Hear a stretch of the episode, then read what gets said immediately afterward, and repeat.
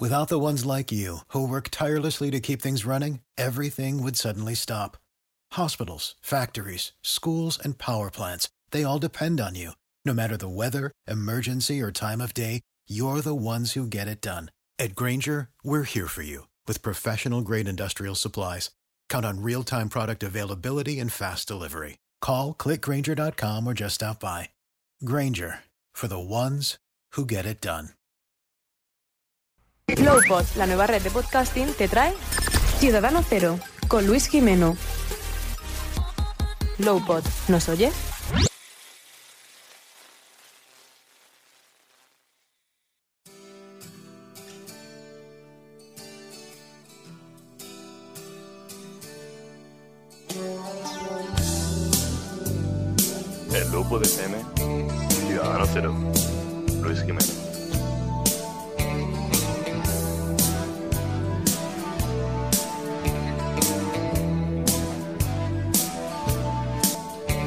El cine, amigos, trata de ser la representación tuneada de la propia vida.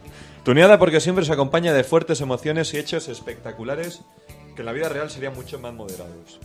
Dramas, comedias y tragedias nos muestran una realidad distinta pero a la vez tan reconocible en la nuestra, una realidad donde los nervios se encuentran mucho más a flor de piel, donde no hay nada irrelevante, nada que pueda dejarnos indiferentes. Todo ocurre por algo en el cine. Digo también que es como la vida, precisamente porque, pese a transportarnos muchas veces a mundos, ficticios y lejanas épocas, podemos sentirnos reflejados en muchas de las tramas y personajes del cine. El cine juega con la capacidad que nosotros tenemos de relacionar lo que estamos viendo en la gran, pequeña o pequeñísima pantalla con lo que vivimos en nuestra vida real. Tanto es así que a menudo se nos olvida que en el cine hay actores. Sí, que los personajes están interpretados por personas reales, como tú y como yo. Y a veces también nuestro interés por estos trasciende el papel que ejecutan. Y llegamos a apreciar o sentir afecto hacia los propios actores. En mi caso, me pasa especialmente con el gran Clint Eastwood. La semana pasada se celebraron los Oscars de este 2020. Me imagino que ya habréis leído algo del tema. Dolor y Gloria de Almodóvar y Al- Antonio Banderas, orgullosos representantes de nuestro cine patrio, se quedaron a las puertas de obtener alguna estatuilla. Parásitos y su director, el coreano Bong Joon-ho, obtuvieron los premios a la mejor película y al mejor director. Y eso que este año también ha habido otras grandes pelis como El Irlandés, protagonizada por los titanes Al Pacino y Robert De Niro, y, dirigida por Martin Scorsese, y Eras una vez en Hollywood, la novena obra de Quentin Tarantino. Joaquín Phoenix, quien ha hecho del Joker en la exitosa película de la Warner, y en la que por cierto también sale Robert De Niro, ha ganado el premio al mejor actor principal. Bueno, sin querer enrollarme más, eh, la semana pasada murieron también José Luis Cuerda y Kirk Douglas. Dos personas sin ninguna relación entre sí, aparentemente. El primero fue un gran director español, ingenioso y ocurrente, con un finísimo sentido del humor que quedó plasmado en la que fue su más célebre película. Amanece que no es poco. Una peli que yo he visto tres veces y que me apasiona verla por el inte- inteligentísimo sentido del humor que se desprende de la misma. Os recomiendo que la veáis a todos. También dirigió otra película mucho más dramática años después con el gran Fernando Fernán Gómez, La lengua de las mariposas. Tenía 72 años. Kirk Douglas, por su parte, súper internacional, celebérrimo e icono de una esplen- esplendorosa mm, etapa del cine de Hollywood, tenía 103 años cuando murió. Nacido en 1916, del Hollywood clásico eh, de los 50, Soente es uno de los últimos supervivientes. Es padre también del famoso actor Michael Douglas. De hecho, es el penúltimo superviviente del Hollywood clásico. Ya solamente queda Olivia de Havilland. Entre su primer papel y el último distaron 60 años. Y eso que no empezó hasta cumplir los 30, ya que él venía del teatro. Eh, Espartaco, del brillante Stanley Kubrick, fue la película que marcó su apogeo. Peli en la que hizo del protagonista, de Espartaco. Senderos de Gloria y El Loco del Pelo Rojo son otras grandes obras en las que Douglas ha participado. Curiosamente, dada su posición política, no fue hasta, los cumpli- hasta ya cumplido los 80, en 1996, cuando le otorgaron su primer premio de la Academia, el honorífico, aunque en los 50 ya había estado nominado tres veces. Lo dicho, que a veces los actores no son solo actores, sino personas que acaban ganándose nuestra simpatía y cariño personales. Aunque eso sí, hay de todo. Y a algunos otros actores les acabamos cogiendo manía. Amigas y amigos, mi nombre es Luis Jimeno. Empieza el segundo capítulo de Ciudadano Cero. Ciudadano Cero, con Luis Jimeno. El segundo capítulo de Ciudadano Cero va de cine, y para ello cuento con la presencia de dos amigos que entienden mucho y les gusta mucho hablar de cine. son Germán Granado, director del programa de esta casa Falso 9, programa de fútbol, su otra pasión. ¿Qué tal? Hola Luis, ¿qué tal? Muy bien, Carlos. Uy, Carlos. Germán. Ya- y ya Carlos spoiler. Portoles, estudiante de periodismo en la Complutense. Sí, buenos Estudiante, estudiando periodismo, pero no mucho. Eh, Esa es la clave. ¿Cómo te va todo, tío? Bueno, aquí, hablar un poquito de cine. Bueno, pues hoy ya sabéis de qué va el programa, ¿no? Eh, vamos a hablar de los Oscar, pero también quería hacer ahí un homenaje a, a Cuerda y a Douglas. Y bueno, ya para terminar el programa, más adelante, pues haremos un pequeño guiño o, hablaremos un poquito de- del pasado viernes, que fue el Día Internacional, pasado jueves, perdón, que fue el Día Internacional de la Radio, ¿no? Eh, ¿Estáis de acuerdo con la entrega de los Oscars de este año? ¿Para vosotros no ha habido ninguna ningún premio que nos haya que no estéis demasiado convencidos? eh?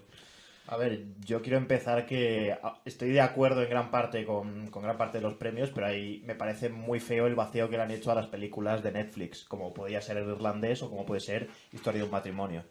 ¿Pero eso tú crees que es casualidad o hay algún motivo No, para por que- supuesto que haya... Tampoco estoy muy seguro, porque si nos retomamos un año, eh, el año pasado le dieron mejor director a Cuarón y no me acuerdo qué más premios le dieron a, a Roma, que era una película que había sacado Netflix. Pero sí que, es, sí que es verdad que todo el mundo y toda la prensa internacional está achacando este vacío que han hecho a estas dos películas, que me parecen espectaculares, eh, al, al- al ser colabora- colaborativas con Netflix y en el caso, por ejemplo, de Historia y Matrimonio, creo que nos ha presentado en cines. ¿Ser una película muy comercial es un punto a favor o un punto en, contra para que para ser premiado eh, Eh, por la Academia? bueno, yo en primer lugar quería decir que yo sí que tengo muchas, eh, muchas, eh, muchos desacuerdos con los premios de este año. De hecho, no estoy de acuerdo con prácticamente ninguno. Eh, en, en cuanto al, al cuarteto de, de galardones que se ha entregado a actores y actrices, que, que han sido mejor actor eh, protagonista Joaquin Phoenix por el Joker, eh, mejor actriz eh, protagonista eh, ha sido... eh, No recuerdo su... René Zellweger, por Judy. Por Judy. Eh, el mejor actriz secundaria ha sido Laura Dern por Historia de un matrimonio y mejor actor secundario ha sido Brad Pitt por eh, Eh, claro, Brad Pitt, sí, sí. Y de estos cuatro, el único con el que estoy realmente de acuerdo es con Brad Pitt. Eh, bueno, el, el Joker es una película que no me, que no me gustó absolutamente nada, no, no me pareció no me pareció especialmente interesante en prácticamente ningún aspecto. Eh, eh, sí, es verdad que, que la actuación de Joaquin Phoenix me pareció de las cosas más, más rescatables, porque es una actuación bastante buena. Y, y lo estoy diciendo yo que no me gustó nada la película. Y sin embargo, ¿Qué, no es lo que creo... no qué es lo que no te gustó de una... Sido una de las películas más taquilleras de 2019, Sí, sí, sí, ¿eh? sí, cierto, cierto, cierto. Pero eh, lo que pasa es que lo que me pasa con el Joker a mí es que me parece una película falsamente. que da una falsa sensación de profundidad. Es una película eh, que, que sí es cierto que es asequible para cualquier tipo de público y eso siempre está bien, pero en realidad no es, un- no es, una, no es una gran película, no es una película muy original. Eh, eh, es una película que realmente bebe eh, y, y, eh, intenta homenajear, aunque a veces eh, parece más un, un plagio plano a plano que, que un homenaje a, a dos películas de Martin Scorsese que se llaman El Rey de la Comedia El de la y, Comedia, y Taxi sí. Driver. Y prácticamente, bueno, eh, no, no me parece que Taxi tengan nadie la película innovador. que a Scorsese le lanzó ya la fama. Creo que esa peli es de, Sí. de finales de los 70, ¿no? Es del 78. año 77, es una de mis 77. películas favoritas. Y fue. Scorsese antes de eso se, se dedicaba más a la comedia, a hacer pequeñas comedias que son bastante buenas, yo las recomiendo a todo el mundo. Pero a partir Sí. de ese momento comienza ya a hacer eh, un cine más, más, más a lo que pensamos cuando pensamos en Scorsese. más- Sí, pero y sin embargo, de, de todas maneras, eh, Scorsese en sus inicios, eh, sí, sí es verdad que tenía, tenía algunas comedias y, y aún así, eh, su primera película, digamos, del mundo, del, del, eh, pues, de, de ese submundo de, de gángsters eh, que, que, que, le caracterizaría, que le caracterizaría sería Malas Calles. Si no recuerdo mal, es un par de años Es del anterior. 73 y es quizás la película que menos me gusta de Scorsese. También es, también es de sus primeras películas, Sí, sus sí, películas sí, más no- humildes. es- Robert De Niro sale prácticamente siendo un debutante. Claro, antes Eh, fuera de micro estáis comentando que en Scorsese, en esta última película, en, en, en la última película en la que En Joker, ¿no? Eh, eh, perdón, no en Joker, no. Es que tengo- El, el irlandés, el irlandés, la El- última película de El Scorsese. irlandés. Sí. Eh, que bueno, eh, Scorsese, eh, para, para Scorsese Robert De Niro es uno de sus actores fetiche, pero es que Sí, sí. Robert De Niro también aparece en el Joker. eh, Sí, y precisamente eh, lo hablaba antes con Germán, lo que está haciendo es eh, un poco hacer un, un homenaje un poco facilón, me parece a mí, la verdad, porque en realidad ahí Robert De Niro no está haciendo nada. No sé si- Sí, no, yo estoy absolutamente de acuerdo en lo que es Facilón, porque es un homenaje que si en la película eh, el personaje de Robert De Niro saliese 10 minutos y lo dejas ahí como un homenaje, pues estaría muy bien.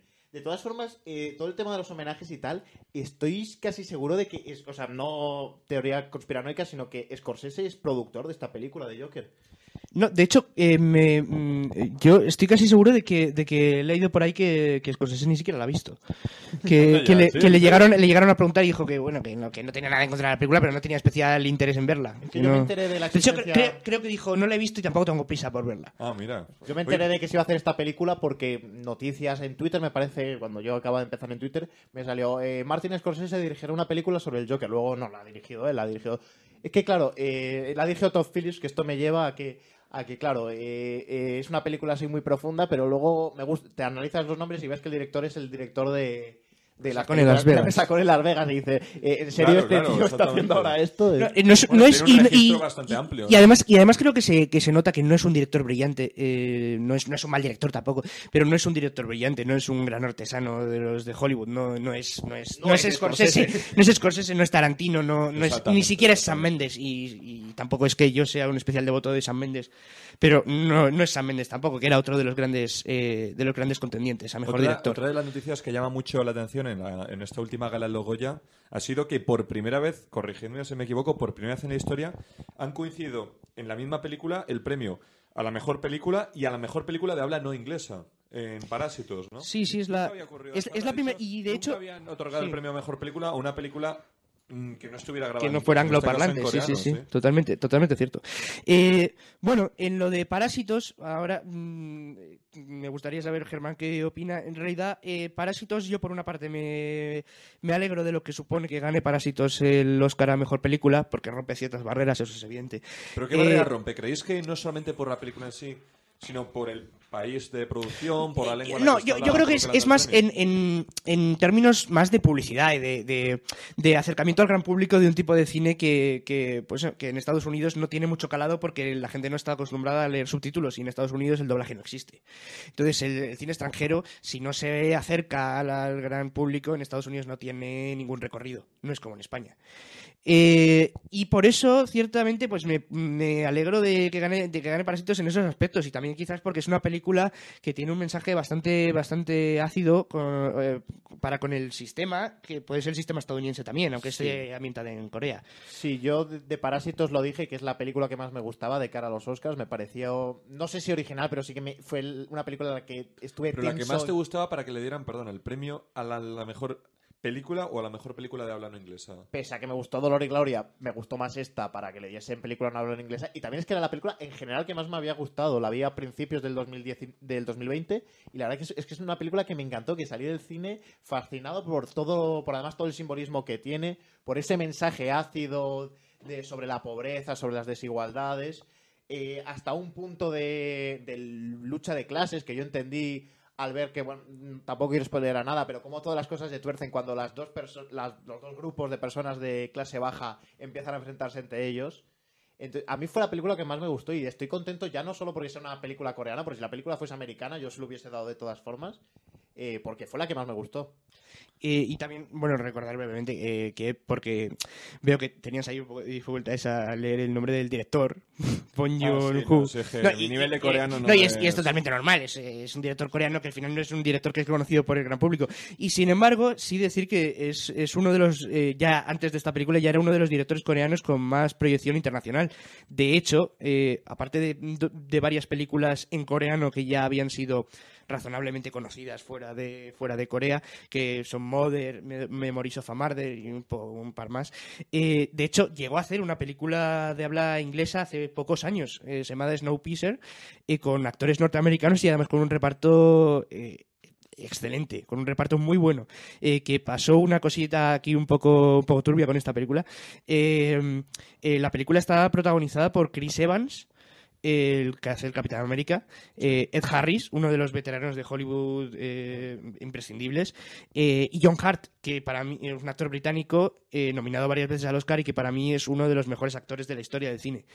La película estaba rodada en inglés mm, prácticamente toda. Y incluso, incluso Incluso la ganadora, la ganadora de un Oscar Tilda Swinton también estaba en la, en, en la, en la cinta.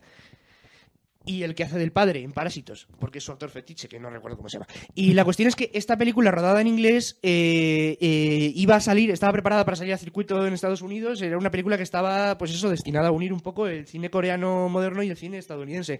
¿A este director le conocíais antes de que saliera siquiera la nominación a los Oscars? Sí, yo le conocía porque hace unos años eh, vi eh, Memories of a Murder, eh, Crónicas de un asesino en serie, me parece que se llama, o de un asesinato, que es una película surcoreana, bueno, obviamente ambientada en la, en la, Corea, de- en la Corea del Sur dictatorial, y que y contaba básicamente eh, cómo un- unos policías investigan una serie de asesinatos y violaciones en serie. Y a mí fue una película que me encantó, que además no, eh, o sea, el final me pareció brillante por co- y cómo estaba planteada la película. me- o sea, fue una de las películas que más me sorprendió porque la vi con el escepticismo de, ser una película surcoreana y, salí muy gratamente. eh, quiero decir que salí muy, muy sorprendido por la capacidad de cine que hay que a veces podemos encontrar fuera de, del cine americano o del cine español que acostumbro a ver. Curiosamente, la única incursión que comentaba ahora de de Bon Joon-ho en el, en el cine en ángulo parlante eh, no llegó a ser un éxito de taquilla es una película que prácticamente, prácticamente murió eh, eh, con una distribución mínima y que pasó sin pena ni gloria por culpa de Harvey Weinstein porque porque el, Ah, el productor productor el productor Weinstein, era. Harvey Weinstein y, y una de las y una de las exigencias que le hacían a, Bong Joon-ho era cortar ciertas escenas, eh, reeditarla para los mercados eh, estadounidenses. Bong Joon-ho se negaba. Bong Joon-ho es un es un es uno de esos directores que, que ¿Cómo lo cada película es un hijo Perdona, ¿cómo para él. pronunciado Bo- Bon Joon-ho, ¿no? Eh, no sé cómo se pronuncia exactamente, pero Sí, debo decir, no creo que nadie No, lo estamos preguntando. Claro, bien, ¿eh? fijado antes en el si, si hay algún coreano yo pido perdón. eh, estaba Kirk Douglas, Kirk Douglas, ¿cómo se pronuncia? Es que el, el- el padre, que el padre es Kirk. Douglas y el, y el el hijo es hijo Michael Michael Douglas. Douglas. Eso- Claro, sí, toda la vida. exactamente. O sea, eh, por cierto, hablando de Kirk, Kirk Douglas, que es otro de otra de las noticias de la semana Pero pasada. la- antes, antes de, de cerrar, eh, igual eh, se daría bien decir algo, no sé si quieres decir algo de 1917 o de la de Tarantino, porque me Eh, parece también- bueno, De- gran- es una rasgos, ¿no? 1917 me gustó muchísimo, me parece que es- está muy bien dirigida. De hecho, yo hice com- no una porra de los Oscars porque no trataba de adivinar, sino decir a quién quería a quién quería que ganase. Puse a Sam Mendes como ganador. Me parece que está es una película muy bien dirigida, aunque por su formato, antes lo estaba comentando con Portolés, su formato a veces provoca que haya eh, que, por ejemplo, los diálogos pues no sean muy ambiciosos, pero sí que es verdad que tiene ciertos momentos que no voy a spoilear, pero, pero que voy a comentar para el que lo haya visto, que es, por ejemplo, el momento en el que se encuentra con una francesa, que me- a, mí, a mí me dejaron llorando, básicamente. Y de la de Tarantino, pues me gustó muchísimo, la verdad.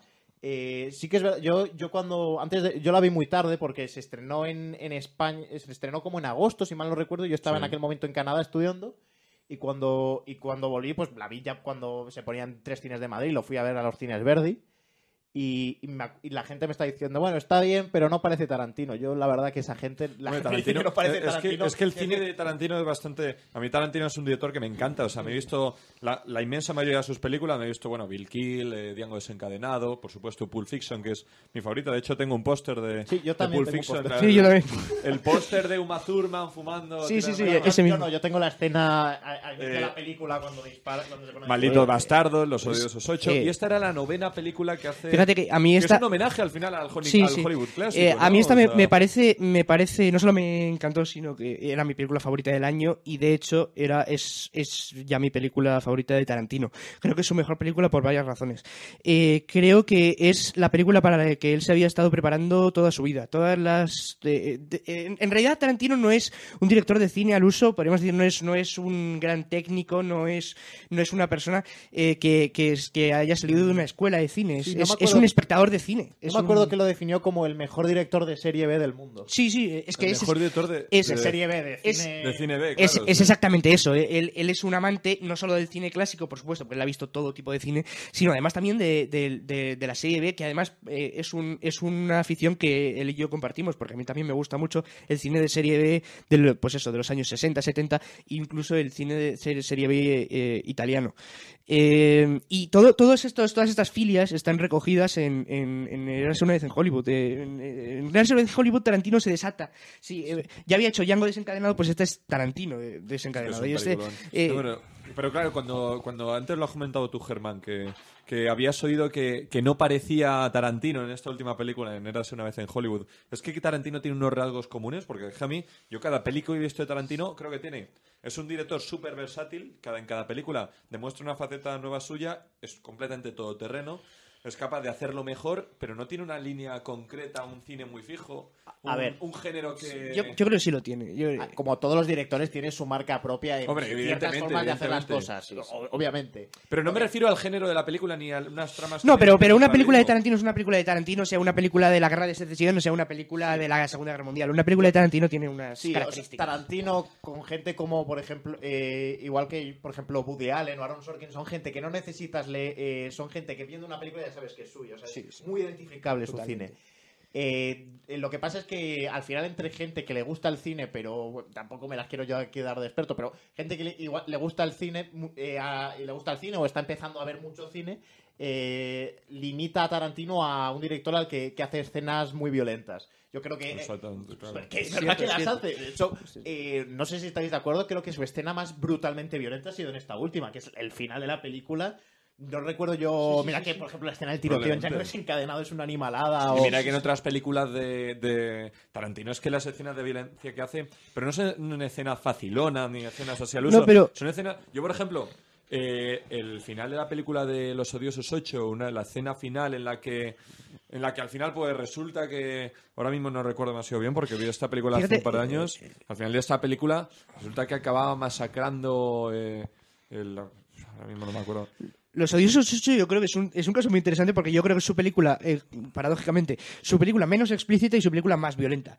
Porque la violencia no está en las imágenes, sino que más ve- a veces la violencia está el más bien en el relato o, sí. en, o en la forma que interactúan En- los personajes. en- en es la una violencia que más, se más- en el ambiente Claro, es, es una, es una violencia más, más, más tangible Igual, de... igual Reservoir Dogs es más gráficamente Reservoir violenta, Dogs, sí, claro. Porque tiene esa escena de la o tortura. Kill Bill o- 1, o- que o- para mí es su Kill película más violenta con Kill- mucha Kill diferencia. Bill Ah, uno, bueno, sí, Sí, claro. sí. Yo, yo es que tengo un pequeño problema con Kill Bill y es que no me gusta, no porque sea una mala película, sino porque no me gusta el, no me gustan películas de artes marciales y cada vez que a alguien le digo, pues no me gusta Kill Bill, se me echan al cuello, ¿sabes? Pero, pero la primera de Kill Bill, por ejemplo, lo que ahora lo habéis Es comentado. objetivamente una muy buena película.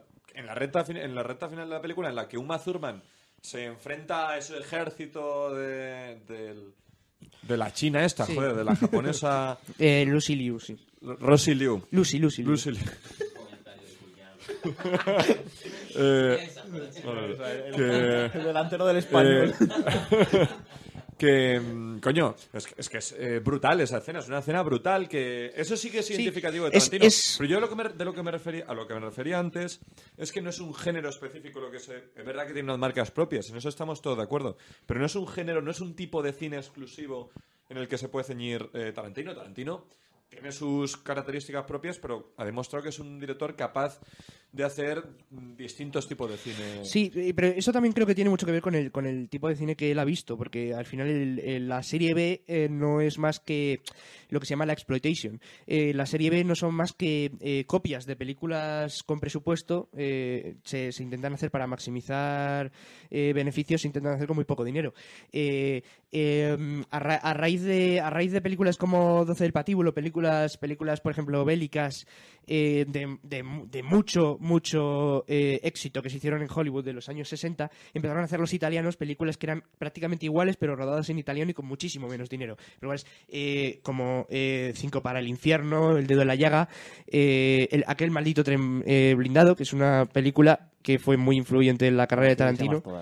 Y Es, que es- brutal, lo, perdona que te interrumpa, es que es, es increíble lo que sabéis de cine los dos. O sea, es No, que eh, me, él- me él- quedo. él sabe mucho de cine B y a mí me sorprende. Él tiene un hilo con las películas que está viendo en, 2000 en 2020 y es que ahí hay películas que yo no Tenía- sabía- tengo que volver a Twitter, ¿eh? O sea, Eh, yo eh, creo que, es, que tiene mucho que ver con eso, eh, que prácticamente me parece que Malditos eh, se llaman Spaghetti Combat, estas, estas películas, por cierto.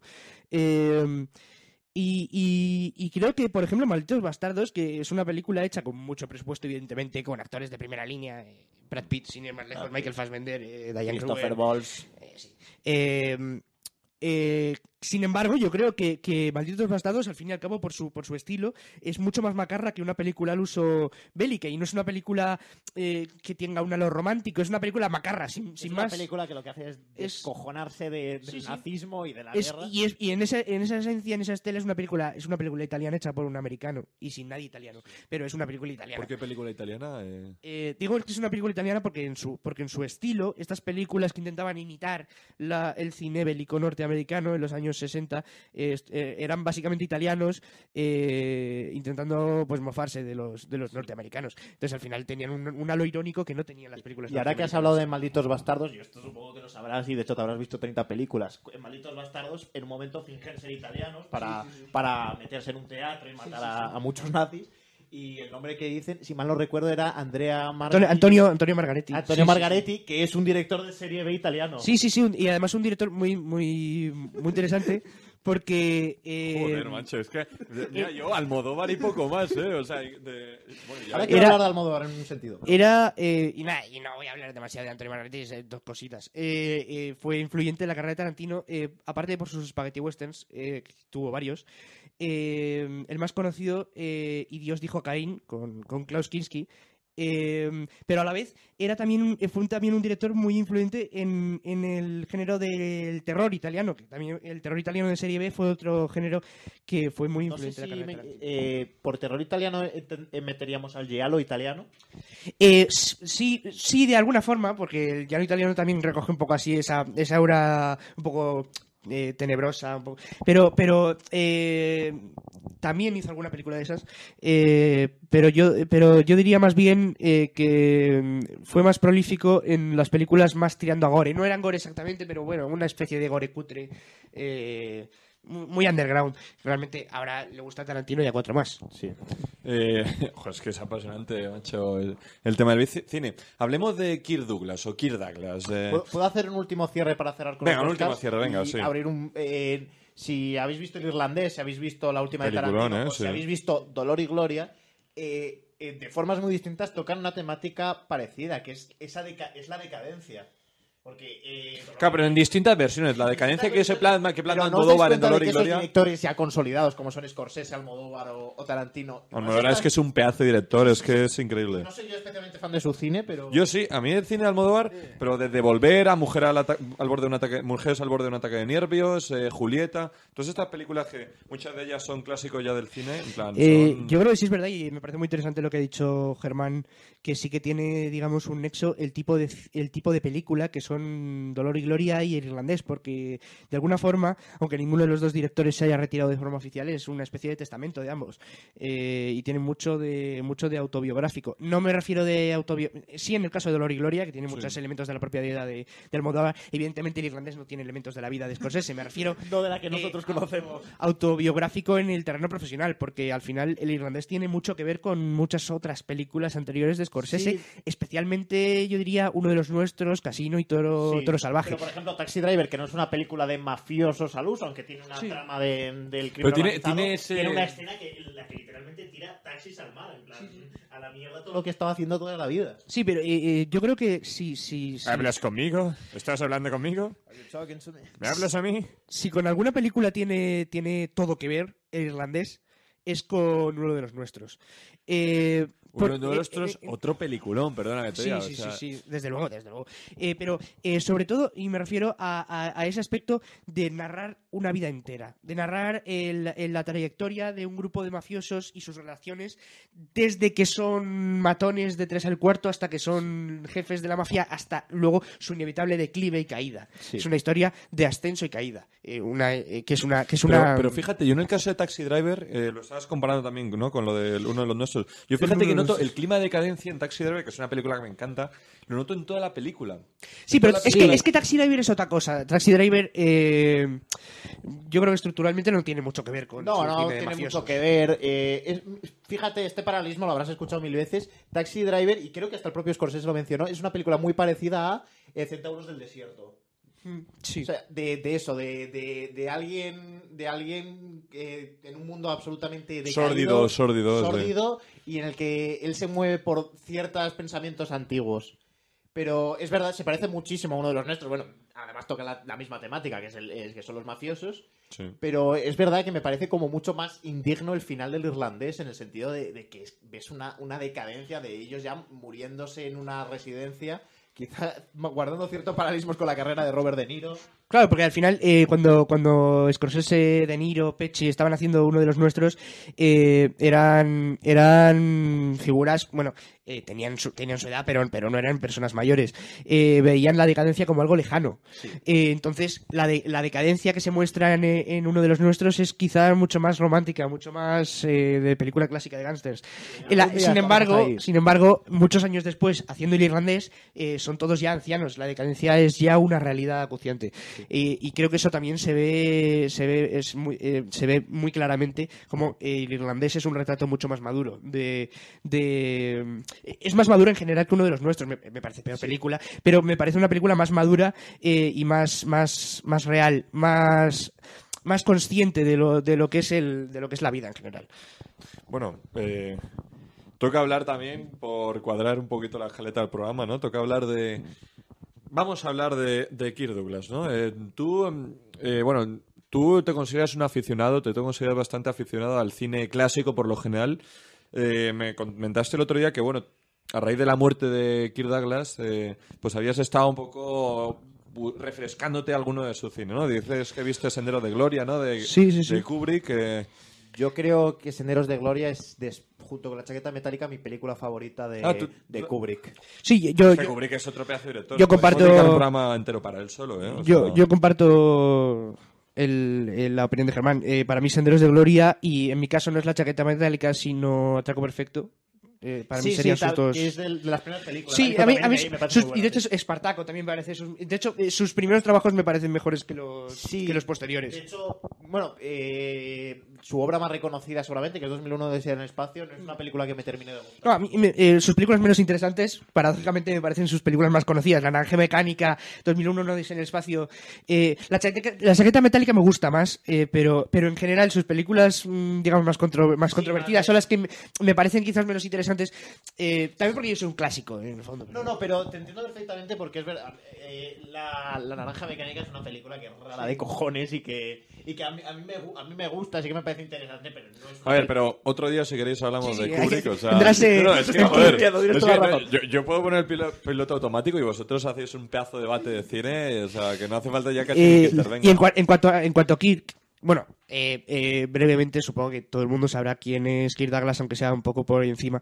Eh, pero bueno, Kirk Douglas eh, es un actor muy especial del, del Hollywood clásico desde finales de los 40 hasta, Sí, hasta prácticamente hace dos días. porque Fue nominado a los Oscar en el 49, en el Fue- eh, 52 fue- y en el 56. Fue nominado a los Oscar en, en tres ocasiones. Por, eh, por el loco de la. el- del- el- el- el- la, primera, la primera ocasión fue el, el ídolo de barro de, en, el año, en el año 49.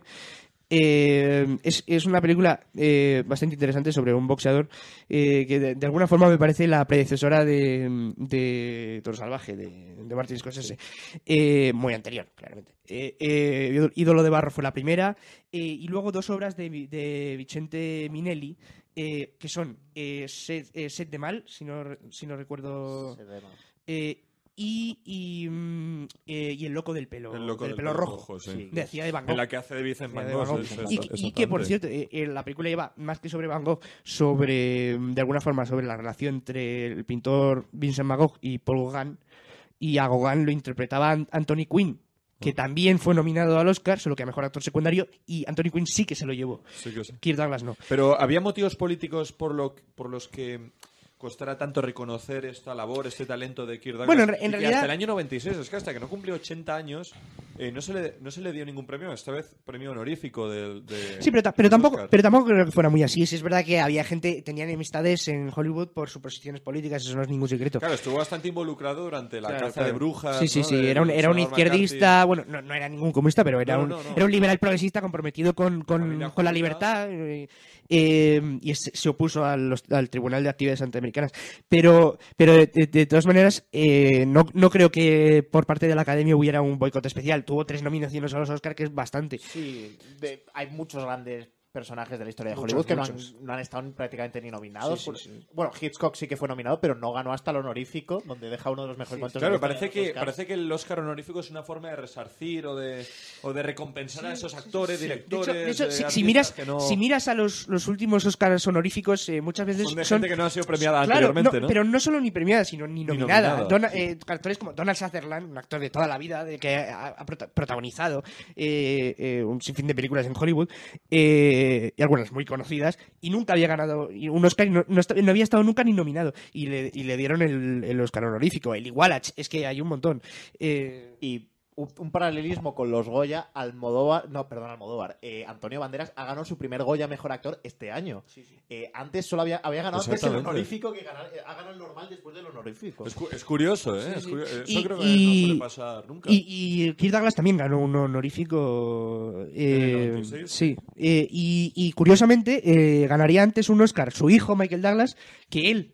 Eh, y él lo ganaría de forma honorífica. Claro, él, él lo que decía en una entrevista poco antes de morir, él decía, es que yo he sido capaz de conectar con muchas generaciones, ya sea por mi propio cine, el cine que hizo él, sino por ser el padre de Michael Douglas. Eh, porque Michael Douglas, que no deja de ser el hijo de una persona que se acaba de morir, tiene sus 73, 74 Sí, años, me parece. ¿eh? No, y, y- y además de eso, eh, sí es verdad que, que Kirk Douglas era un, era un actor que eh, conectaba especialmente con el público, sobre todo en el principio de su carrera, porque era eh, daba el perfil de, de galán, de guapo y, de, y además de héroe, de héroe de acción Pero también. no, no empezó tan joven en el cine como, como la gente podría Bueno, pero- pensar. pero- empezó con 30 años. Sí, pero, pero empezó bastante- bastante joven. Su primera película fue eh, el, el extraño amor de Martha Ivers, creo que se llama, con, con Van Eflin y Barbara Stanwyck, eh, que eran dos actores muy bien, muy prominentes en aquella época, en aquel Hollywood. Eh, entonces empezó, eh, y, y no era un papel muy pequeño, era un papel bastante grande para ser un debut.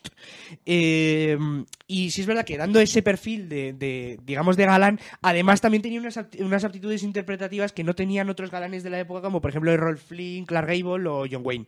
Que no digo que sean malos actores, pero tenían una- unas aptitudes, para mí, interpretativas muy inferiores a Kirk Douglas. No, no, yo estoy bastante de acuerdo. O sea, Kirk Douglas ha sido uno de los mejores actores de su momento y uno de los y, uno, y, ha, y ha estado en películas que me han encantado como con Kubrick, con Espartaco, con Senderos de Gloria y no quiero dejar de olvidar una película muy de mi infancia y muy familiar que es 20.000 leguas de viaje submarino. Sí, sí, Ah, sí. Que es, es una película que le tengo mucho cariño porque Claro, la versión de la obra de Verne, ¿no? Exacto. Y es una película que le tengo mucho cariño porque es muy de mi infancia. Sí, y sí, seguramente además, eh, si no la mejor, de las mejores adaptaciones de Verne que se han hecho en el cine. Fue alabada por la crítica. Sí, y además de- con un reparto sensacional, eh, dos actores oscarizados, eh, estaba Kirk Douglas, pero además eh, sus compañeros de reparto, James, James Mason, un actor que también tiene, eh, también tenía un Oscar por Lucas, también tiene otro Oscar y, y, eh, eh, James Mason hacía del Capitán Nemo, si no Exacto, recuerdo mal. sí. Y Un personaje además Sí. muy carismático en la película. sí, Yo sí, sí, recuerdo como de esos primeros personajes que me impactaron. Sí, sí. incluso, incluso el, el, mítico, el mítico actor húngaro que sale en Casablanca, Peter Lorre, del que Berto Romero dijo que parecía una rana pequeña. Bueno, y ahora, eh, justo antes de seguir con este interesantísimo coloquio sobre cine, eh, le damos voz, igual que en el anterior programa, y espero que en los próximos también, a nuestro amigo Gonzalo Jiménez, para que nos traigan su sección cultural. Y justo después, eh, una pequeña pausa, unos dos consejos publicitarios, y volvemos aquí en Ciudadano Cero.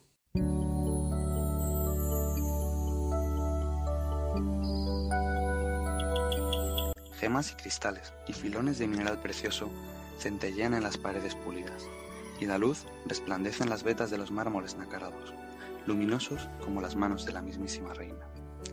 Hay columnas de nieve, de azafrán y rosicler. ¿No las ves? Talladas con formas que parecen sueños. Brotan de los suelos multicolores para unirse a las colgaduras resplandecientes. Alas, cordeles, velos sutiles como nubes cristalizadas, lanzas, pendones, pináculos de palacios colgantes. Unos lagos serenos reflejan esas figuras. Un mundo titilante emerge de las aguas sombrías, cubiertas de límpidos cristales, ciudades, como jamás yo hubiera podido imaginar en mis sueños. Se extienden a través de avenidas y patios y pórticos, hasta los nichos oscuros donde jamás llega la luz. De pronto, ¡pim! cae una gota de plata y las ondas se encrespan bajo el cristal todas las torres se inclinan y tiemblan como las algas y los corales de una gruta marina. El Señor de los Anillos.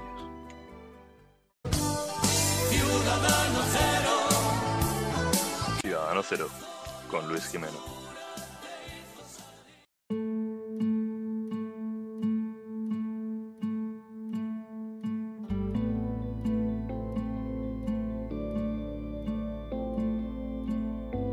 Germán Granado, presentador de Falso 9. Si quieres enterarte de la mejor actualidad deportiva, escúchanos. Nos puedes encontrar en Lowpod y en nuestro Instagram, arroba falso 9, todo con letra.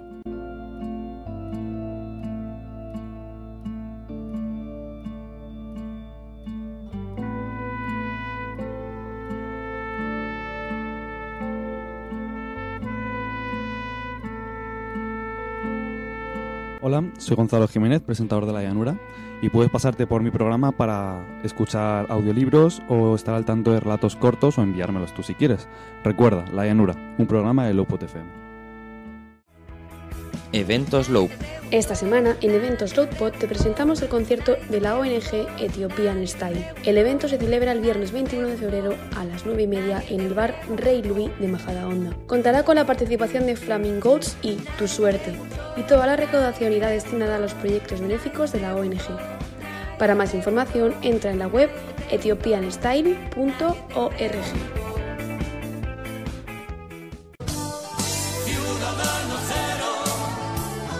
Ciudadano Cero, con Luis Jimeno. Bueno, pues ya estamos de vuelta en este segundo episodio de Ciudadano- de Ciudadano Cero, perdón, con Carlos Portoles y con Germán Granado teniendo un debate interesantísimo sobre cine. Hemos hablado sobre los Oscar, hemos también hablado so- sobre Kirk Douglas.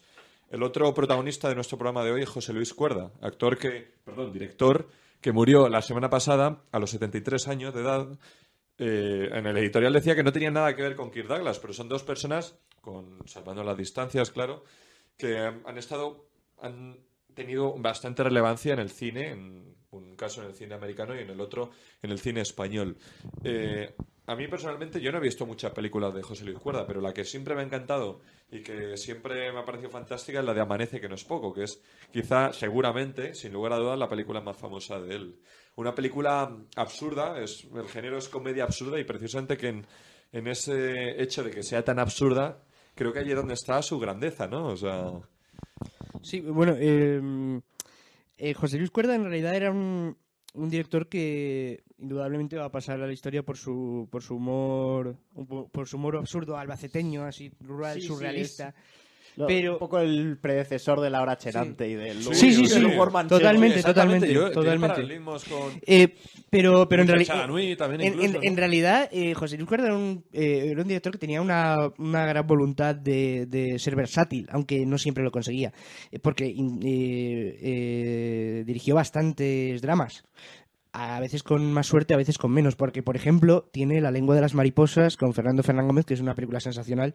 Fantástica, ¿eh? Sí, esa película. es una- es y una con película- un final emocionante cuando le llevan a, Sí. al que era el profesor, a Fernando Sí, sí, Gómez, eh, ante el desprecio de los que eran sus propios alumnos, ¿no? Sus en alumnos, esa España amigos, asustada sí. de posguerra, ¿no? Que le llamaban rojo, ateo, eh, ¿no? Sí, hay, hay un momento muy bueno, aparte del final, que le, le empieza a insultar diciendo palabras que había aprendido ese profesor. Claro, no claro. recuerdo ahora el nombre, pero era un pájaro que, no me acuerdo, que, que le, eh, que te- le regalaba, o sea, él le explicaba, el profesor le explicaba al alumno que era un pájaro que le, para seducir a, a la hembra, pues le, le regalaba algo. Y luego también decía el nombre de la lengua de las mariposas, que no Mm. recuerdo ahora el nombre también. Y, y luego en ese momento se da cuenta de que es que todo lo que sabe se lo debe a él y ahora le está insultando sin saber exactamente por qué. Y Sí, también sí. hay un momento en la escena previa, que es cuando están pasando por una hilera, que es ateo, rojo, no sé qué, que el, el hermano del, del niño protagonista eh, está insultándole también y de repente se da cuenta de que en- entre, entre los que se, se van a llevar está el director de, de la orquesta donde él tocaba o de la banda, no me acuerdo. Entonces, Sí, es, sí, sí. es al final esa hipocresía de, de estar insultando. La España asustada, o sea, Exacto, yo la sé lo que España asustada de- están insultando a los que hace dos días eran tus amigos y ahora por ser de un lado o de otro les van a matar. Una película fantástica, bastante posterior Amanece que no es poco. Esta película creo que es del año 99. Amanece que no es poco es del 88, fue bastante anterior. De Del- hecho, del, fue una 80 de del las... 86, ¿no? 88 creo que Ah. fue. ocho- Es que lo Pe- miraba pero, hace poco. pero, pero que, pero que curiosamente eh, La Lunga de las Mariposas eh, fue, fue su único gran éxito fuera de la, fuera de la comedia. Tuvo, tuvo sus pinitos, eh, pero también, tu- también tuvo sonados ¿no? fracasos, como eh, una de sus últimas películas, de hecho, si no la última, eh, que se llamó Todo es Silencio. Curiosamente con Miguel, Ángel, con Miguel Ángel Silvestre y con King Gutiérrez, que son dos de los actores de primera línea del cine español actual, ambientado en Galicia, eh, eh, narrando pues las guerras de la droga de, de- de ahí. Hombre, Y lo que es cierto una es película que- que, se, que, se, que se pegó un batacazo sin precedentes. Es que Cuerda, sin Amanece que no es poco, Amanece que no es poco es la película que... Cuerda es Amanece que no es poco y Amanece que no es poco es Cuerda. Sin esa película, este director nunca habría mm, No, llegado para a nada, ser- para nada. Eh, o sea, a lo mejor estoy- en la lengua de las Bueno, mariposas ¿qui- también. ¿quién, hubiera- quién lo sabe? Pero es verdad que lo que les lanza la fama es esta película que se llama Pero y en los años posteriores también. El- la lengua de las mariposas también ha tenido bastante éxito, bastante. Sí. Y no sé qué tal estuvo de éxito a nivel taquilla, pero a mí me encantó su última película.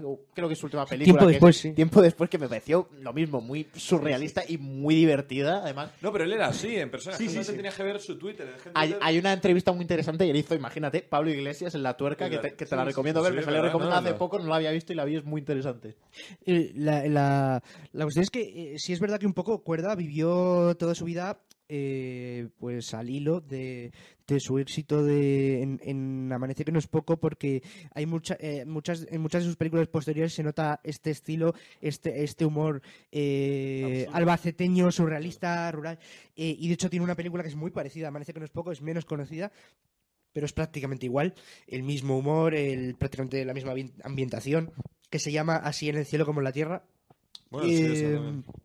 Con con, eh, eh, un reparto además prácticamente calcado, incluso un poco superior en esta segunda. Eh, por, eh, por ejemplo, Fernando Fernán Gómez haciendo de Dios, eh, Francisco Raval haciendo de San Pedro, eh, Jesús Bonilla haciendo de Jesucristo, porque es, eh, es, una, es una película en la que eh, un pueblo de la España rural de la posguerra pues es el cielo. Entonces, cada persona del pueblo tiene un rol, pero un rol es que la- celestial. La España rural, si os fijáis, Claro. es un poco el, el tópico que utiliza Cuerda en la mayoría de sus películas. La España La rural. España rural y la- independientemente y- de y- que sea cómica sí. o no, ¿eh? Y los trabajos marcados de tú eres esto y te vas a Sí, dedicar sí. toda la vida a esto. Sí, y, y de hecho, eh, eh, Eso, perdona que te diga, eso también sale en Amanece que no es poco, cuando una de las escenas en las que el negro de dice, es que yo, ¿cuándo me van a aceptar en la iglesia? ¿Cuándo me...? No, porque él quería ser un feligrés más de la iglesia y estaba excomulgado. Amanecer que no es poco es una película tremendamente influyente en, el- en el- la comedia española.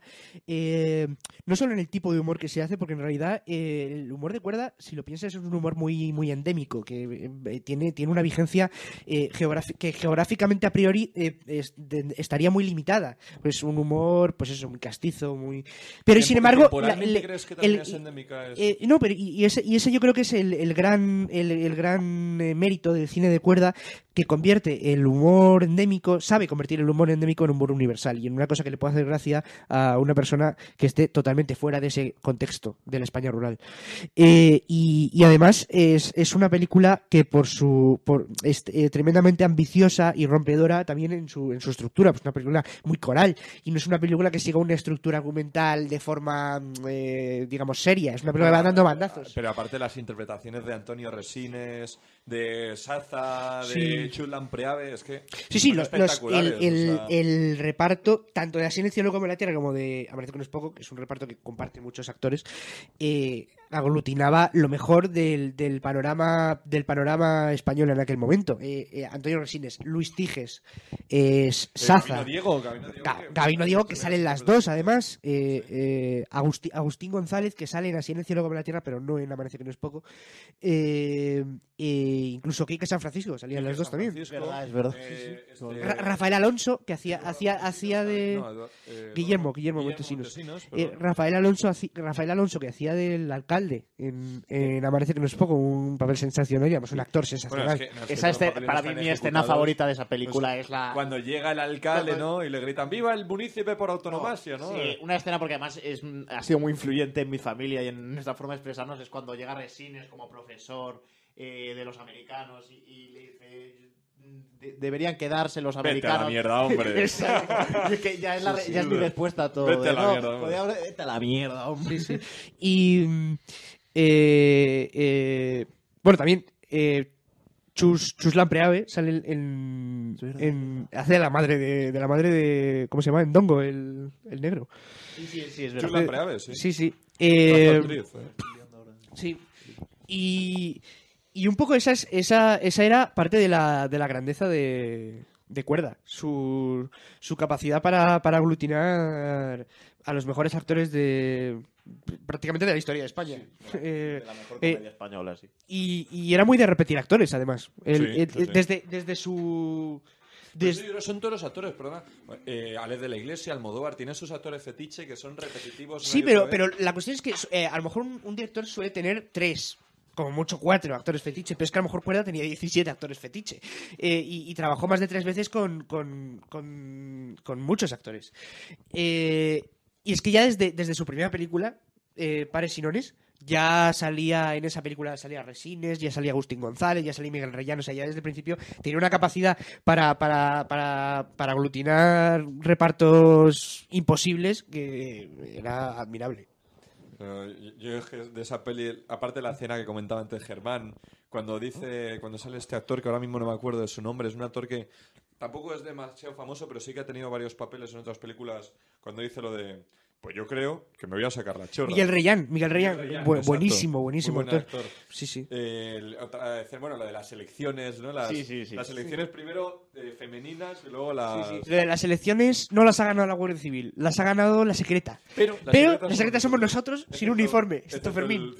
Buenísimo, buenísimo. Un, un- un humor además que era eh, aparentemente, aparentemente absurdo, pero tenía un pozo de un pozo de crítica, un poco de si esto lo crítica hablábamos el otro día, eh, esto lo- mordaz. Esto se lo decía el otro día a Portolés, en la escena en la que reciben al alcalde, no deja de ser una parodia bastante crítica, en tono de comedia, pero bastante crítica, de lo que eran las manifestaciones populares y populistas que hacían durante el franquismo, ¿no? A los alcaldes cuando le gritan ¡Viva el municipio por autonomasia! Sí, sí, sí. ¡Viva el señor alcalde! Todos somos contingentes, pero tú eres necesario, ¿no? Sí, sí, eh, tiene, tiene de alguna forma recoge ese... mm, Bueno, y el duelo, del duelo de poder que hay entre el sacerdote, el cabo, el alcalde. ¿no? Que parece que es algo que está... Sí, sí. Que es algo Re- re- muy sutil, pero recoge, que existe re- ahí, ¿no? recoge las recoge las fobias y las filias de pues de aquella España de posguerra tan tan pía pero a la vez tan hipócrita no de, de- de misa de misa los domingos De misa los domingos pero de- putas Una los sábados crítica- una ¿sabes? crítica mordaza a la iglesia y al, Sí, sí, a las sí, fuerzas sí, vivas supuesto, de sí, los sí, pueblos. sí, en sí. ese- Pues yo creo que me voy a sacar la chorra. Queremos que la muchacha sea comunal. ¡Eso! ¡Es turgente! ¡El turgente ya es! ¡Turgente! ¡El turgente ya es imbécil! ¿No lo? ¡Alcalde! ¡Todos somos contingentes! ¡Pero tú eres necesario! Supongo que me respetarás, ¿eh, Teodoro? ¿Qué guarrado está usted pensando, padre? Déjate, déjate. Que un hombre en la cama siempre es un hombre en la cama, ¿eh? He visto su última película, la que comenté antes, la de tiempo Yo no después. la he visto, es esto, pero elevado al cuadrado, o sea, mucho más evidente la crítica y es muy divertida. Se, se me ha olvidado el nombre del actor, pero me encanta. El, el actor que protagoniza eh, tiempo después, el que es el que, el de, el que también Roberto se- Álamo Roberto Álamo, que es el que hace los, aparte de los anuncios de la casa de apuestas esta, hizo, hizo, hizo una de mis películas favoritas, que es Que Dios nos perdone, pero y yo claro, yo le descubrí en esa película y no le veía capaz de, bueno, no le veía capaz, era un papel tan dramático que no sabía qué tal se desenvolvería en la comedia, y pero es que en esa película lo hace espectacular. Sí, además, eh, Tiempo Después es una película que también eh, es, la, es la continuación perfecta de, de Amanece que no es poco y es, es un homenaje... eh, creo que es peor- que es, es menor como película, pero aún así eh, no es, no es ni mucho menos una película menor. Eh, eh, y que recoge de alguna forma esa, esa, esa herencia. Eh, y que es una película que curiosamente nadie quería, ningún gran estudio quería producir en España. Y y se, se reunieron pues eh, unos cuantos comunicadores y personas de la televisión y celebridades eh, para producirle a, a Cuerda la película. Entre esas personas estaban pues Arturo Valls, Berto Romero, eh, Buenafuente, en la película. que de luego hecho. todos participan en la película. Berto Romero, de hecho, me encanta sí. su papel de, de barbero que va contando poesía. Sí, sí, sí, es, es, es, es, es sensacional. Y, y de hecho, una, una de las de las principales características de tiempo después es que si bien si bien eh, Amanece que no es poco, supo aglutinar a todo el panorama cinematográfico de los años 80, tiempo después sabe aglutinar a todo el panorama cinematográfico de ahora. Sí, sale Antonio de La de Torre, sale Gabino Diego también, eh, sale prácticamente todo el mundo en esa película. Y pues, una película Es realmente una película que solo por su cierre, que la última frase que se ve en la película, que es en un texto, pone eh, el sistema el sistema cayó y España se reconstruyó poniendo Albacete como capital. Sí, sí, sí. Bueno, que es. eh, me parece súper interesante todo esto. Bueno, ya cerrando este episodio 2 de Ciudad Cero, solamente quiero señalar que este, esta semana ha sido el Día Internacional de la Radio.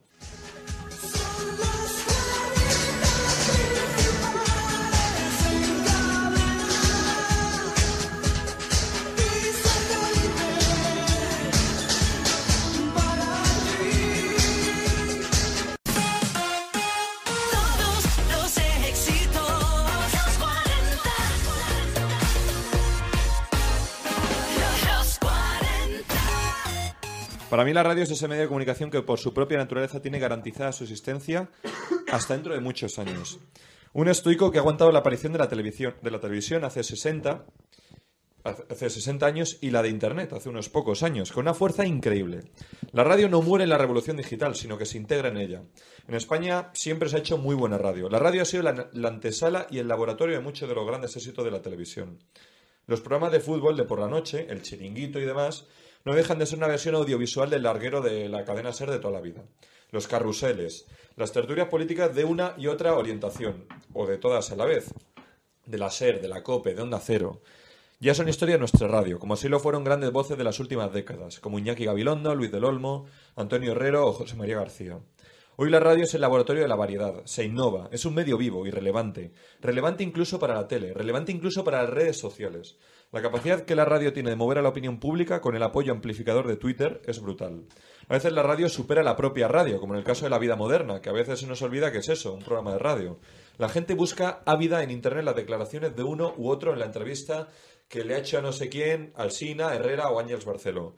El último editorial de Federico, que no deja a nadie indiferente, Subes a un taxi, a un autobús, en la casa de un amigo o de otro, según quien sea puede llevar puesto el tiempo de juego de la COPE o lo último que han sacado y que son en los 40 principales. El poder de la radio, amigas y amigos, no puede ser menospreciado, ni siquiera en la era de Twitter y de Instagram. Eh, bueno, y tenemos por aquí a nuestro, nuestro querido director de Me Levanto y Me Voy, a Jorge Molina, que, que no podía faltar a este programa. Mm. No, más que nada porque se graba en mi casa. Sería jodido. Sí, no, bueno, como dice Sería- Alex Serra, al que le mando un abrazo desde aquí, los estudios Molina, ¿no? Que siempre le llama así a... Sí, la verdad que Este mi- mis año- padres lo sufren. Este año volvimos, eh, la gente no lo sabe, este año volvimos a intentar que nos poder grabar un programa en la Carlos III con la delegación de estudiantes cuando ellos celebran la- el Día Mundial de la Radio. No con demasiado éxito, ¿no? No, no, la verdad que después de lo acontecido el año pasado, donde hicimos un chiste sobre una persona con sobrepeso, bueno, no, no hicimos un chiste sobre una persona con so- sobre una persona con sobrepeso, sino sobre las personas ¿no? en, general. Y mencionamos la pregunta de, de qué color tiene el pene Michael Jackson, pues nos vetaron. Mm. Y, y entonces decidieron. De hecho, recuerdo que grabamos posteriormente un programa en el que mi querido Carlos Portales estuvo presente, eh, en el que era Los Límites del Humor, que lo grabamos en mi cocina con Artito. Y, y bueno, debatimos un poco sobre eso, ¿no? Pero sí que es verdad que este año hemos intentado repetir la experiencia y ya nos, dijeron de entrada que no. Eh, ¿Sois vosotros aficionados a la radio? ¿Os gusta la radio? Eh, a mí me encanta la radio y es algo además que ha estado siempre muy presente, muy presente en mi familia porque mi madre es una gran aficionada y yo ya desde pequeño he ido escuchando la cadena ser en el coche, en casa y etcétera. Y a, y- y a día de hoy sigo escuchando radio. Yo la verdad que no soy un gran oyente de radio de forma regular. De vez en cuando sí que he Aunque escuchado- sea de fondo, te pones- Sí, de, de- de vez en cuando he escuchado algún programa. Me levanto y me voy. Pero sobre todo en el coche, lo que dice Germán, sobre todo en el coche. Pero yo, yo si estoy en mi casa así aburrido, no me pongo la radio. Igual me pongo una peli antes. Pero, Claro, es que, joder, pero, sí, sí, una sí. cosa u otra, o No, sea, pero, no, pero, no. pero no, pero la radio sí es verdad que me encanta como medio, me encanta como, como el concepto de la radio. Sin ser gran aficionado a la radio, por ejemplo, pues acabas estando al corriente pues de lo que ha dicho en la SER no sé quién, de lo que ha dicho Federico, de lo que ha dicho... ¿Y tú, Molina? Tú sí que... Yo, yo creo que hacer radio mola mucho, ¿eh? Eh, No es Hacer tanto, radio y escucharla, No es tanto cosas, escucharla, o sea, sino Sobre todo que ahora la radio ya no es solamente las emisoras, sino que ahora la radio es, eh, ha crecido enormemente. El Eso que concepto de radio. por ahí Son los podcast. podcasts. son- Claro. Claro, y yo podcast sí que escucho bastantes. Sí, yo, yo también. yo a día de hoy creo que escucho más, post, más podcast. que- Sí, sí, claramente. que radio. por ejemplo, el programa que más escucho quizás es La Vida Moderna, pero obviamente no me levanto a las cuatro y media de la mañana a escucharlo. Evidentemente, de lo escucho hecho, Spotify. eh, eh, por, por eso Germán ha pedido que trabajar en el aeropuerto descargando La- maletas a esa hora. La radio supera la radio. O sea, que es que. Coño. Pero aparte, a mí lo que me sorprende, la radio. Hay igual que, yo qué sé, la gente compra mucho menos periódicos que los que se compraban hace 20 años, la gente ve mucho menos la tele que antes. La radio es un medio, oye, que sobrevive todo, que sobrevive a todo. Que la gente lo lleva puesto en el coche, donde sea. Y el consumo de radio ahora mismo, estadísticamente, según datos del último EGM, no es menor, por lo menos no es mucho menor, que el que era hace 10, hace 20 o hace 30 años. Porque ¿eh? yo creo que la, la radio al final no es una cosa que. No es un medio que, como dice Portoles, de. O sea, estoy totalmente de acuerdo de- con lo que dice Portoles, ¿no? De que tú no te aburres y te pones la radio, al menos las nuevas generaciones. Pero sí que es un medio de comunicación, ¿no? Un- que está eh, incluido dentro de los hábitos de, la- de las personas. Y yo creo que Claro. hasta que eso no cambie, o sea, el ir en el coche y la a- radio, o estar sí. a lo mejor comiendo y tenerla de fondo. O sea, además es un medio que no es como la televisión, porque tú la televisión al final, ¿qué haces cuando ves la televisión o ves un- la película o, o ves cualquier vídeo en internet? Focalizas tu atención en eso. Exactamente, En cambio, exactamente, con la radio no estás focalizando tu atención en escuchar lo que estás están diciendo, ¿sabes? Puedes es, es muchas veces ponerla de fondo, ¿no? Eh, estás cocinando y te la pones, o estás en el coche, pero no es la actividad principal. Yo conozco a pocas personas, a lo mejor nuestros abuelos sí que lo hacían, ¿no? Pero de coger un, tras- un transistor de estos y irte a cualquier sitio, encenderlo, a escuchar claro, solo eso, claro, es claro. complicado, ¿no? Mm, Por ejemplo, yo cuando voy a, a los partidos del Rayo me gusta ponerme, o a los del Depor, siempre me pongo la radio galega de fondo. Ah, sí. Ah, mira, sí. qué interesantes, ¿eh? Yo, por ejemplo, eh, cuando veo, solo me pasa con el Barça, cuando veo el Barça en, en la tele en Champions, me pongo la cadena Cope porque me gusta mucho. Ah, Oliveros, ¿no? Manuel Oliveros, el- Ontiveros, me encanta Senabre, entonces me gusta mucho cómo comentan desde desde, desde la Cope en los partidos de los Es que aparte las narraciones, yo lo siento mucho, pero la, cuando... ¿Cómo se llama el argentino este de...? de... Valdano, dices. Valdano, yo Valdano aguanto. da En cambio. Carlos Martínez y Michael Robinson sí me Michael gustan. Robinson y Maldini sí me gustan. Y pero- Maldini es un pedazo... Me pongo ahí el tiempo de juego.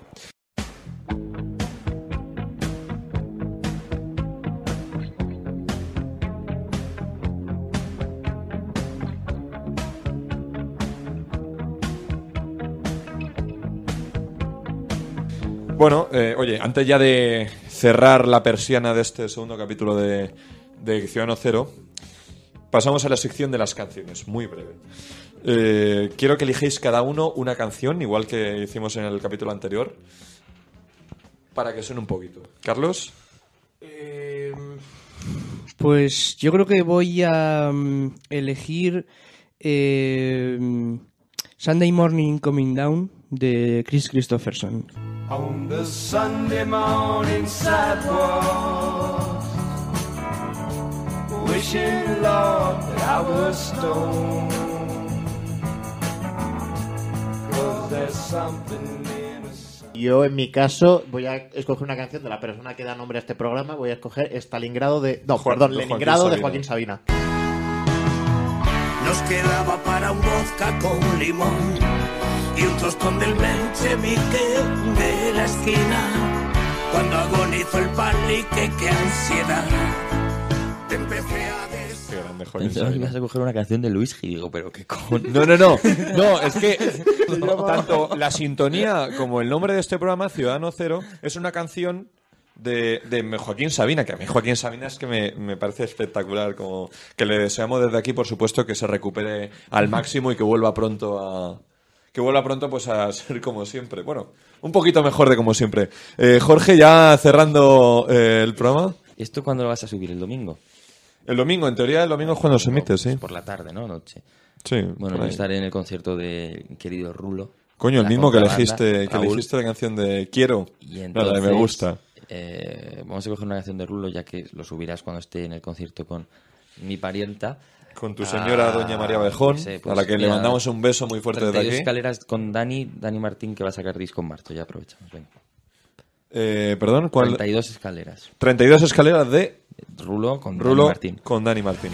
memoria tus 32 escaleras y ahora ya no sé vivir ni a tu lado ni lejos de ti yendo contigo juego con fuego solo disfruto Bueno, pues eh, amigos eh, Carlos, Germán, Jorge, que se incorporó en este último tramo del programa. Y Andrés. Andrés, que viene de público o de público, de bello público, ¿no? Aquí a nuestro, a nuestro pequeño estudio de grabación. Que muchísimas gracias por haber venido, que es- os espero para, para, os espero pronto para que volváis aquí. Y a todos los que nos estéis escuchando, amigas y amigos, muchas gracias por, por estar ahí. Y bueno, que nos volveremos a ver. Hasta pronto. sé de nuestro amigo lo que andan diciendo los diarios.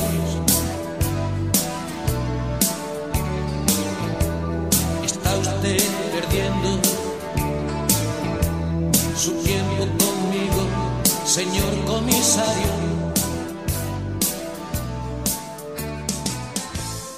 Era un individuo de esos que se El Lopo de FM, Ciudadano Cero, con Luis Jimeno. Judy was boring. Hello. Then Judy discovered ChumbaCasino.com. It's my little escape. Now Judy's the life of the party. Oh, baby, Mama's bringing home the bacon. Whoa, take it easy, Judy. The Chumba life is for everybody. So go to ChumbaCasino.com and play over 100 casino style games. Join today and play for free for your chance to redeem some serious prizes.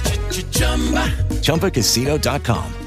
No purchase necessary. Void where prohibited by law. 18 plus terms and conditions apply. See website for details.